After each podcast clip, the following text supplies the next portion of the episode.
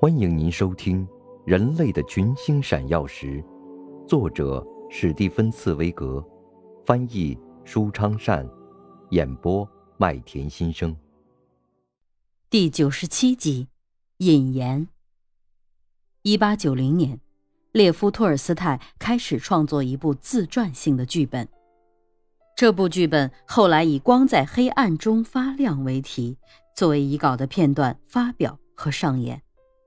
这部未完成的剧本，无非是用最隐晦的方式来描述自己家中的悲剧，为自己酝酿中的离家出走做公开的辩白，同时也是为了求得自己妻子的宽恕。可以说，这是一部在心灵的极度破碎中祈求获得精神上。完全平衡的作品。显而易见，托尔斯泰在该剧中塑造的尼古拉·米哈伊洛维奇·萨伦采夫，这个形象正是他的自我写照。而且，大概还可以这样认为，这个形象是这部悲剧中虚构成分最少的一个。列夫·托尔斯泰之所以会塑造这个形象，无疑是为了替自己预先表白。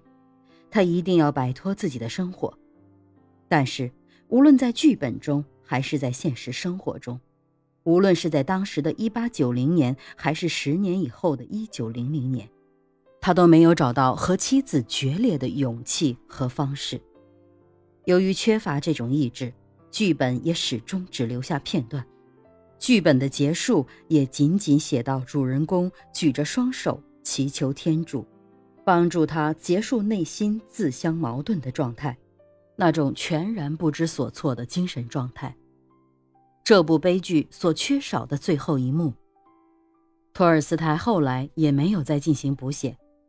不过重要的倒是，他用自己的生活完成了这最后一幕。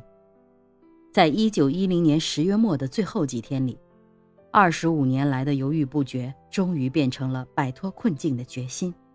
托尔斯泰在经过几次极富戏剧性的冲突之后离家出走，而且走的正是时候。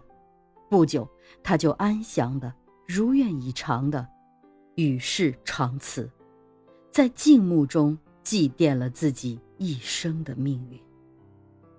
我觉得，把托尔斯泰自己的这个结局作为他的那部悲剧片段的尾声，是最自然不过的了。因此。我试图以尽可能忠于历史和尊重事实与文献的态度，把这最后的也是唯一的结局写出来。我深知自己并无奢望，想以此来任意补充和替代列夫·托尔斯泰的自白。我不是要把自己同他的那部作品掺和起来，我只是想对那部作品尽我绵薄之力。我在这里所做的所有的努力。并不是要去完成他的剧本，而仅仅是想为他的那部未完成的剧本和未解决的冲突写出一个独立成篇的尾声。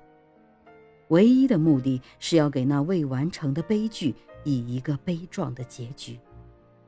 这也就是这一部分尾声的意蕴，和我怀着崇敬的心态，努力所追求的宗旨。如果万一要演出这个尾声部分，那么我必须强调指出，尾声中发生的情节在时间上要比光在黑暗中发亮晚十六年，而这一点务必要在列夫·托尔斯泰的外貌扮相上体现出来。